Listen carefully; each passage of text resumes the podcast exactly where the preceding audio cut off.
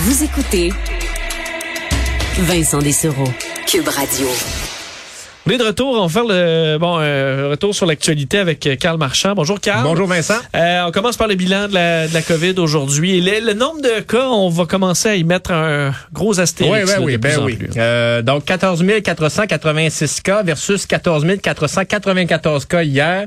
Ça demeure stable, mais on le sait que maintenant, si vous n'avez pas de symptômes euh, ou euh, il faut pas se présenter au centre de dépistage. Alors, là, on n'aura plus ces chiffres-là. Surtout que le mercredi, c'est là que ça commence à monter Oui. souvent dans les dans les cas et pas aujourd'hui. Dans les données qui euh, sont préoccupantes tout de même, 39 décès signalés aujourd'hui. On en avait une vingtaine hier, donc une augmentation. Parfois, ce ne sont pas dans les 24 dernières heures, mais tout de même, 1750 personnes hospitalisées à la grandeur du pays en raison de la COVID-19. Ça, ça veut dire qu'on a dépassé nos capacités hospitalières et qu'il faut... euh, passer au stade 4 en matière de délestage des opérations. Donc déjà des gens qui ont vu leur opération être annulée.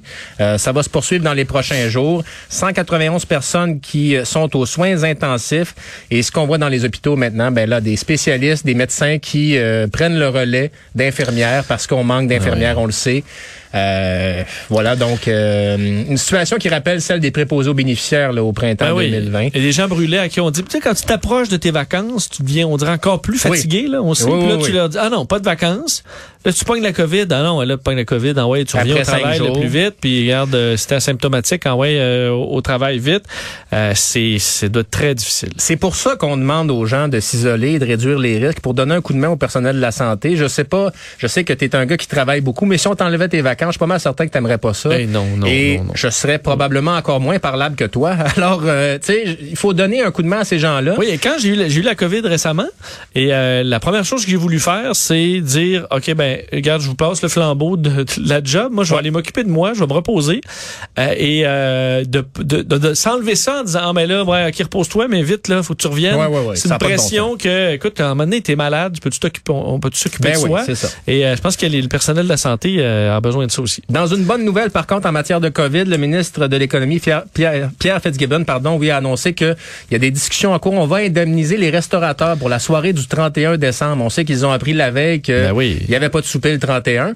Alors, Ça a coûté, euh, écoute, il y a des restaurants là, qui ont acheté euh, des centaines de dollars de truffes, Ah de euh, tout ce qui se, se revend pas là, en take-out. Et ce n'est pas la première fois qu'ils vivent ça depuis le début de la pandémie, là, Ah oui. avoir ton, ton réfrigérateur rempli et de devoir euh, disposer de tout ça en quelques jours à peine parce que tu sais c'est des produits alimentaires là, ça dure Oui. pas ça dure pas une éternité. Là, on nous Donc, dit ça le 5, mais là, écoute, je, moi, confirme les restaurants, c'est une affaire. Moi, je comprends la, la logique derrière ça, mais faut euh, un système pour les compenser, euh, pas les aider en, pour pas qu'ils meurent. Il faut les compenser. Il Ouais. faut être capable d'effacer cette, c'est parce que c'est pas de leur faute et euh, le faire rapidement. Donc, système Ouais. simple et efficace.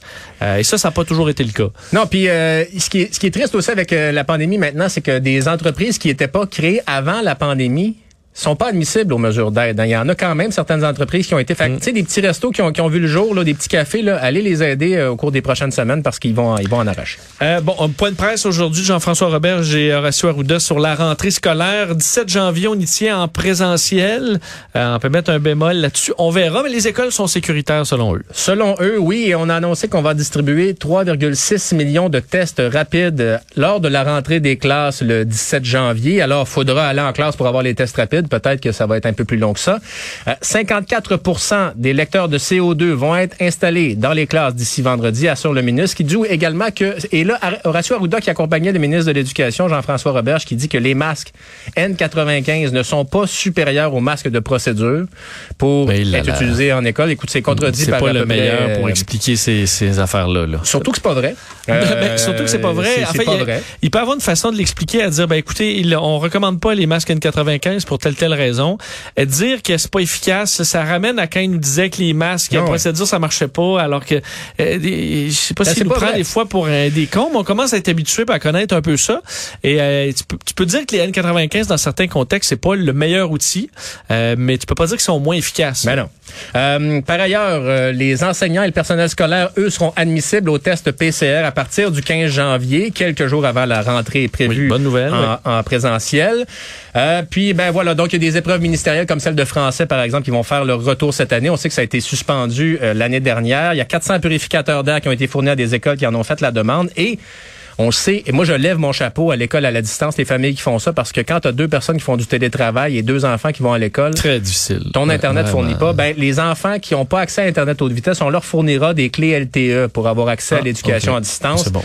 Je sais pas si tu as, déjà Internet haute vitesse chez vous, s'ils vont te le prêter, là, mais tout de même, ça doit donner envie des fois d'avoir deux connexions parce que, hum, mon Dieu, que ça doit pas être facile. Non, c'est difficile. Et toujours dans l'éducation, l'UCAM a reporté sa rentrée elle, le 24 janvier, puis c'est le 31 janvier pour l'UDM et l'UQTR. Bon, euh, faut parler de nos chers euh, touristes Ah oui. à terre, donc des voyageurs au Mexique, parce qu'il y a du nouveau dans, on le disait, hein, à chaque heure il y a du nouveau.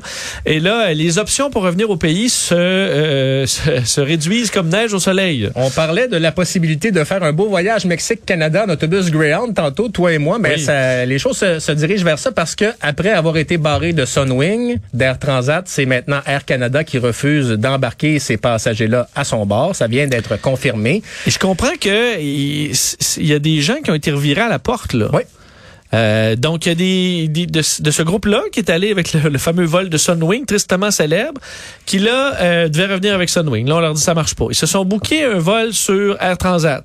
Là, après ça, ils apprennent, non, ben Air Transat, Eh ils ne veulent plus de nous. Euh, achètent un vol Air Canada, se présentent à l'aéroport euh, pour embarquer, et là, Mhm. à l'embarquement, on dit, oh non, non, pas vous autres, désolé. Euh, et on est parti avec l'avion avec moins de passagers que prévu. Ouais.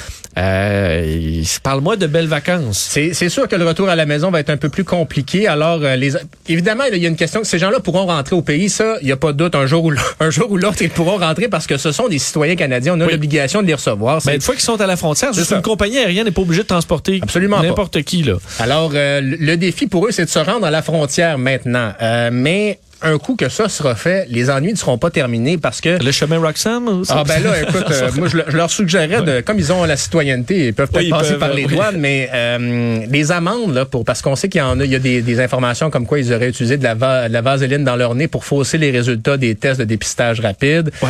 On Ben, dire une information qui circule. ça là, circule ouais. beaucoup, mettons. Ben, euh, ça équivaut à fournir de fausses informations au gouvernement fédéral. Ça, si tu veux rentrer au pays avec un, un test falsifié, c'est passible de 750 000 dollars d'amende, Vincent. 750 000. Ça, il y a même, Oui. semble-t-il, dans les informations qui circulent, ils auraient lancé une campagne de financement en vendant des produits de vapotage et leurs bouteilles de Grey Goose vodka. Là. Oui. Ça te donne quand une 11 idée. 000 abonnés, tu es capable de payer ça, Ouais. 750 000. Ouais, ben ouais, là, c'est ça. un, un contrat ou deux, c'est réglé. Et donc, il y aura une enquête euh, qui a été déclenchée. Euh, Trois ministres qui ont réclamé ça hier. Donc, et puis, euh, c'était des joyeux fêteurs dans le sud. Ça, ça consommait de la cocaïne, semble-t-il, sur le bord de la piscine, près des enfants. Bref. Encore on est dans la rumeur. on est dans la là. rumeur, mais euh, voilà, ça semblait pas être des, des plaisanciers, des... clients, plaisants, des, ouais. clients très agréables. Mais, chose certaine, Vincent, on va en reparler encore demain. Parce que c'est pas fini tout Ben, ils ça. seront pas revenus. Ils seront pas, seront les pas chances revenus. qu'ils soient revenus au pays demain sont. Il y en a qui ont la COVID, qui essaient désespérément de se trouver un endroit où loger. Ça n'a pas l'air facile, euh, surtout pour notre euh, organisateur qui disait encore ce matin que ça avait valu la peine, tout ça, qu'ils avaient un gros party. Mhm. Euh, je pense que ça va valoir de moins en moins la peine au, au fil des heures. Oui, parce que quand vous présentez votre passeport, là, c'est, on s'entend, là, votre numéro de passeport, toutes les compagnies aériennes vont reconnaître ça. Et c'est votre S'il y a quelque nom, chose que tu veux pas, c'est un, un drapeau rouge sur ton passeport. Surtout Ouais. quand tu es influenceur ou que tu veux voyager partout euh, gratis. Ouais, c'est ben, pas facile. Après l'Agence du revenu du Canada, une autre agence fédérale avec laquelle je voudrais pas me, me, me pogner, c'est Transport Canada, mettons. Oh non, puis Transport Canada, surtout, euh, c'est c'est long. Alors, des procédures avec Transport Canada, c'est à leur rythme.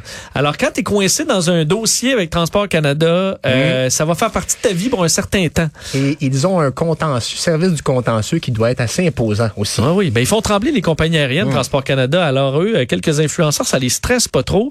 Et euh, quand tu dis, ok, ben moi, faut que je prenne un vol, je suis encore barré, il faut que, il faudrait que vous me donniez l'autorisation. Parfait, envoyez-nous la documentation, on va vous répondre dans trois, quatre mois. Et là, c'est comme ça, aller-retour. Alors ouais, assez difficile. Euh, Carl, avant de te laisser, je veux revenir sur euh, l'assaut du Capitole parce que demain, ça fera un an, euh, ces tristes événements aux États-Unis. Euh, Donald Trump devait parler, hein, ça a été annulé. Oui. Joe Biden, lui, parlera demain. Donald Trump a annulé sa conférence de presse qu'il avait prévue à Mar-a-Lago en Floride pour réagir à- au triste anniversaire de l'invasion du Capitole. Et Joe Biden, lui, va parler pour commémorer ce- ce- cet événement. Et il devrait durcir le ton parce qu'on l'entendait souvent parler de Donald Trump comme étant l'autre gars, le gars d'avant, pour pas le nommer directement. Demain, il devrait le nommer directement. Euh, et dans la police fédérale du Capitole, on, a le chef a témoigné aujourd'hui de, de, devant dans les audiences justement sur l'examen de ce, triste événement-là. Disait oui, il y avait des problèmes, il y avait des défaillances avec les services de sécurité cette journée-là, manifestement. Euh, mais on, croit que, bref, ça laisse des traces encore importante au sein de l'appareil politique et au sein de la démocratie américaine, cette, euh, ce triste événement-là. Alors, on verra ce que Joe Biden va dire demain, mais la, la réconciliation n'est pas encore terminée. Puis on voit tout ça là, avec les, les, les, les, informations qui circulent sur Sean Hannity de Fox News. Là, oui, euh, ben, c'est qu'une fois l'événement terminé, où il y a eu un peu une union, euh, tout le monde contre les, les émeutiers, ensuite il y a eu vraiment une réécriture de l'histoire chez les républicains pour essayer de dire c'était pas si pire. Il y avait les les radical left et compagnie. Euh, et ça, cette réécriture de l'histoire, euh, plusieurs ont embarqué là-dedans. Et ceux qui dénonçaient les événements quelques heures après euh, ont décidé d'embarquer dans le ben, de rester dans le bandwagon de Donald Trump. Et c'est c'est pas c'est pas évident. En tout cas, l'année 2022 sur ce chapitre-là, j'aime mieux avoir un problème avec des influenceurs qu'avec un assaut du Capitole aux États-Unis. C'est bien dit, Carl. Merci.